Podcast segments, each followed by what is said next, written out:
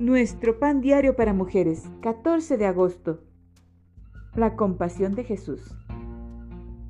La lectura bíblica de hoy se encuentra en Lucas capítulo 7 versículos 11 al 17. Y cuando el Señor la vio, se compadeció de ella y le dijo, no llores. Mi abuelita, abuela y yo éramos muy unidas. Cuando yo era pequeña me quedaba con ella, no porque la necesitara de niñera, sino porque quería estar con ella. Abuelita era la mejor cocinera de todas. Contaba las historias más grandiosas, daba los mejores abrazos y me amaba sin condiciones.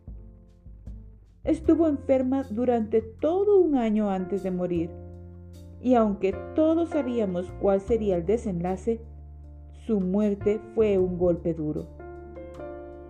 Al día siguiente de su muerte, yo estaba en mi cama, sollozando y desesperada por su ausencia.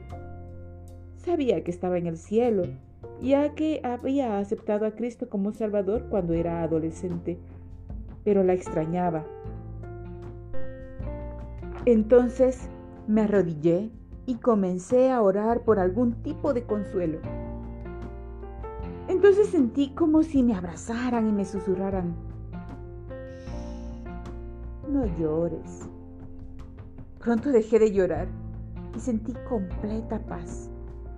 Había orado por consuelo y Dios me lo había dado. Al leer la historia del hijo de la viuda en Lucas 7, siento esa misma paz y consuelo. El Señor vio a la mujer sufriendo y se compadeció de ella la consoló y cambió su dolor en gozo al devolverle a su hijo. Duele perder a alguien que amas. A veces pensamos que el dolor nunca se irá, pero Jesús dijo, no os dejaré huérfanos, vendré a vosotros.